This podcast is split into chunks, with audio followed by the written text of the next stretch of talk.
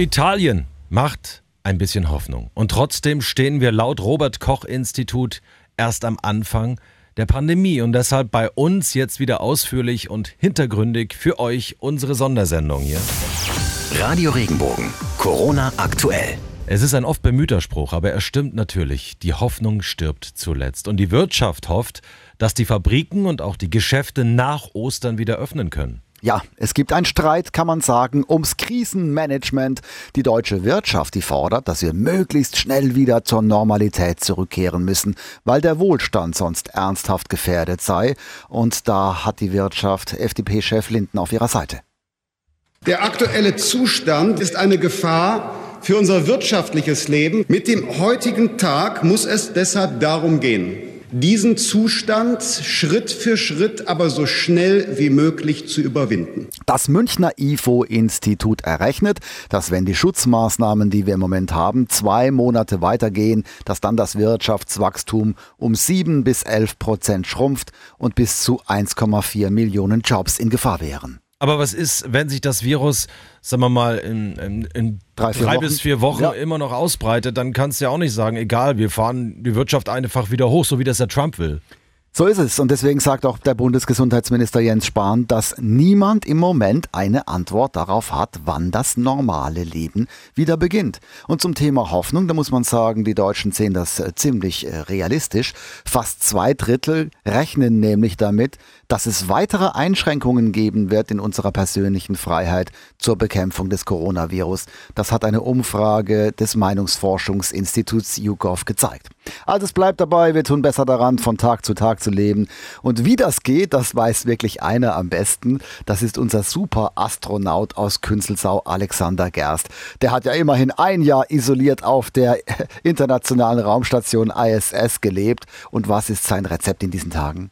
Wenn man jetzt äh, zu Hause ist, dann ja, gibt es, ich denke schon, ein paar Regeln, die man befolgen kann, um sich die Zeit so ein bisschen besser zu gestalten. Wir waren ja auch im Prinzip ein Jahr lang in Isolation eingesperrt in einem kleinen Raum. Bei uns war es wichtig, dass wir immer was zu tun hatten, dass wir Projekte hatten, dass wir die begrenzte Zeit, die wir in dieser Situation hatten, als Ressource angesehen haben. Ja, also Gerst klingt immer noch ein bisschen wie wenn er auf der ISS wäre. Ja. Sollte sich mal ein kleines gutes Mikrofon für zu Hause kaufen. Aber was macht er zu Hause? Ja, er, er, er, hat gesagt, er tut ein bisschen so die Dias sortieren, hat sich einen Plan gemacht, was er täglich äh, äh, macht. Und das ist eben der Tipp von Gerst. Immer was zu tun haben, das ist das Beste und das Beste draus machen.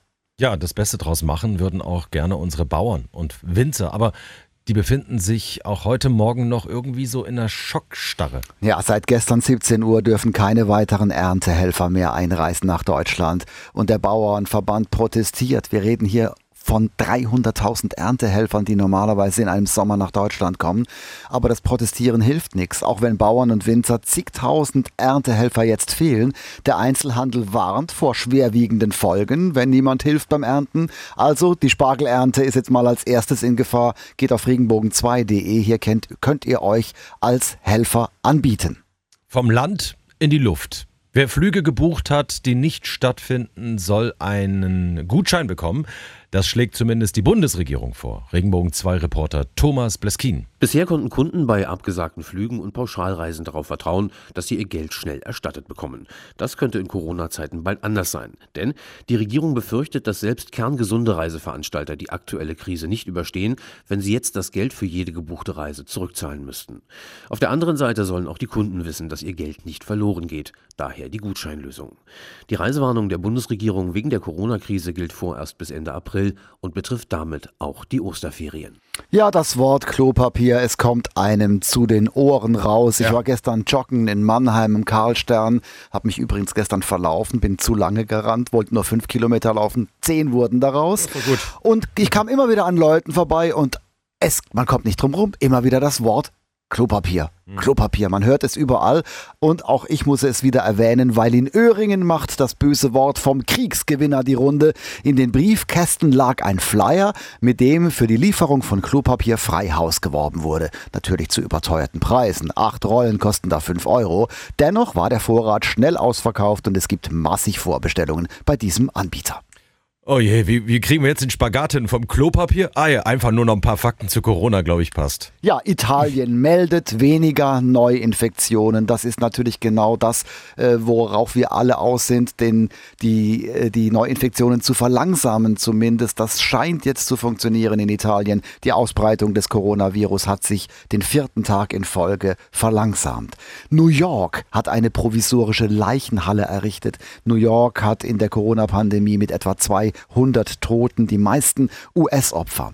In Großbritannien, das sollen Paare jetzt prüfen, wie ernst sie es wirklich mit ihrer Beziehung meinen. Hintergrund ist, die Fahrten zwischen den Paaren, die an verschiedenen Orten wohnen, sollen reduziert werden. Oh Apropos, auch in den Zügen der S-Bahn Rhein-Neckar monieren die Pendler zu volle S-Bahnen. Man schafft es kaum, den nötigen Abstand zu den Leuten zu halten. Seit Montag gelten eingeschränkte Fahrpläne. Die aktuellen Infos für die Metropolregion Rhein-Neckar. Ich bin Matthias Wagner. Schönen guten Morgen.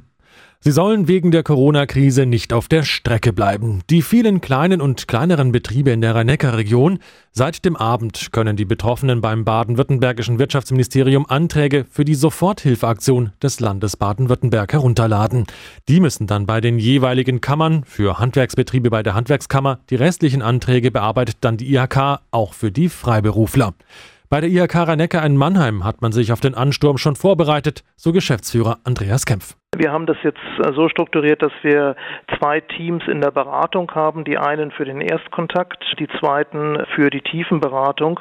Und wir haben ein drittes Team, das ausschließlich die Antragsprüfung macht. Das ist ein Team mit rund 50 Mitarbeitern. Und da muss ja tatsächlich auch jeder Antrag angefasst, angesehen und geprüft werden und dann auch wieder abgeschickt werden. Die Finanzspritze wird bei den Unternehmen schon dringend erwartet, weil viele Betriebe ihre Mitarbeiter nach Hause schicken mussten, weil die Aufträge fehlen. Zum Teil können wir in den Telefonaten ganz klar die Existenzängste spüren, die dort auftauchen, was, glaube ich, nachvollziehbar ist, wenn man sieht, okay, da laufen irgendwelche Kosten weiter und ich habe keine Einnahmen mehr. Aber wir haben in den letzten Tagen jetzt auch durchaus Hoffnungszeichen gesehen, nachdem eben bei den Firmen angekommen ist, dass das Landesprogramm jetzt anläuft. Die IHK Rhein-Neckar stellt sich jetzt auf Zehntausende Anträge von Unternehmen ein, die wegen der Corona-Krise in Schieflage geraten sind. Die aktuellen Infos für Baden und die Pfalz. Ich bin Sascha Baumann. Guten Morgen.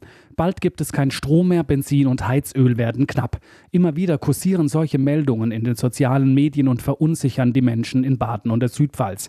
Bei Benzin, Diesel und Heizöl gibt es aber keinen Grund zur Sorge, meint der Chef der Mineralölraffinerie Oberrhein-Miro in Karlsruhe, Ralf Scheirer. Die Versorgung sichergestellt.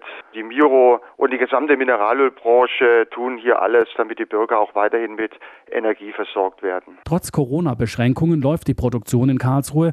Wer kann, arbeitet zu Hause. Und auch auf dem Miro-Gelände sind jetzt deutlich weniger Arbeiter zu sehen. Die Leute, die hier gebraucht werden, die haben wir jetzt von einem Fünf-Schicht-System auf ein Drei-Schicht-System umgestellt. Die Mitarbeiter arbeiten zwölf Stunden. Und selbst bei weiteren Ausgangsbeschränkungen würde die Produktion weiterlaufen. Wir sind systemrelevant für die Energieversorgung. Insgesamt freuen sich unsere Mitarbeiter, dass wir im Gegensatz zu anderen Unternehmen noch weiterlaufen. Und ich bin sicher, dass wir als Miro Krise auch können. Dass in Baden und Südpfalz das öffentliche Leben derzeit so gut wie still steht, spürt man allerdings bei der Karlsruher Miro. Es wird weniger getankt und auch im Luftverkehr geht fast nichts mehr. Miro-Chef Ralf Scheirer. Also insgesamt äh, gehe ich bei den Kraftstoffen Benzin und Diesel von einem Nachfragerückgang aus, der sich irgendwo zwischen 30 und 50 Prozent bewegen wird für die kommenden Wochen.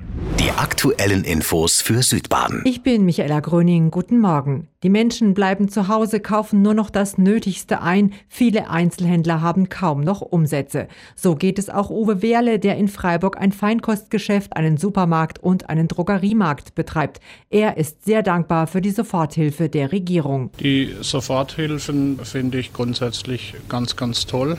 Allerdings ist die Zeitspanne, bis die Hilfen bei uns ankommen, sehr lang und teilweise auch sehr kompliziert. Zur Überbrückung hat Uwe Wehrle auch schon seine Altersvorsorge eingesetzt. Ich habe Angst um meine Mitarbeiter, dass sie unverschuldet irgendwo hineinfallen, wo sie nicht hingehören.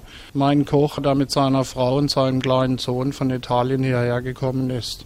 Meine Köchin, die alleinerziehende Mutter ist. Und andere Mitarbeiter, die mit Sicherheit von unserer Firma abhängig sind. Um die habe ich Angst. 35 Mitarbeiter bangen um ihre Zukunft. Ich habe einen Brief geschrieben an jeden Mitarbeiter, den jeder Mitarbeiter vorlegen kann, sei es bei der Bank oder beim Vermieter, dass wenn er irgendwo in Schwierigkeiten geraten sollte, dass ich alles Menschenmögliche tue, damit niemand aus der Wohnung muss und damit es niemand schlecht geht. Das ist meine größte Sorge, die ich habe. Die Soforthilfe wird ihm das Überleben für ein bis zwei Monate sichern. Weitere Folgen der Corona-Krise finden Sie auf regenbogen.de. Radio Regenbogen. Corona aktuell. Wenn dir der Podcast gefallen hat, bewerte ihn bitte auf iTunes und schreib vielleicht einen Kommentar. Das hilft uns sichtbarer zu sein und den Podcast bekannter zu machen. Dankeschön.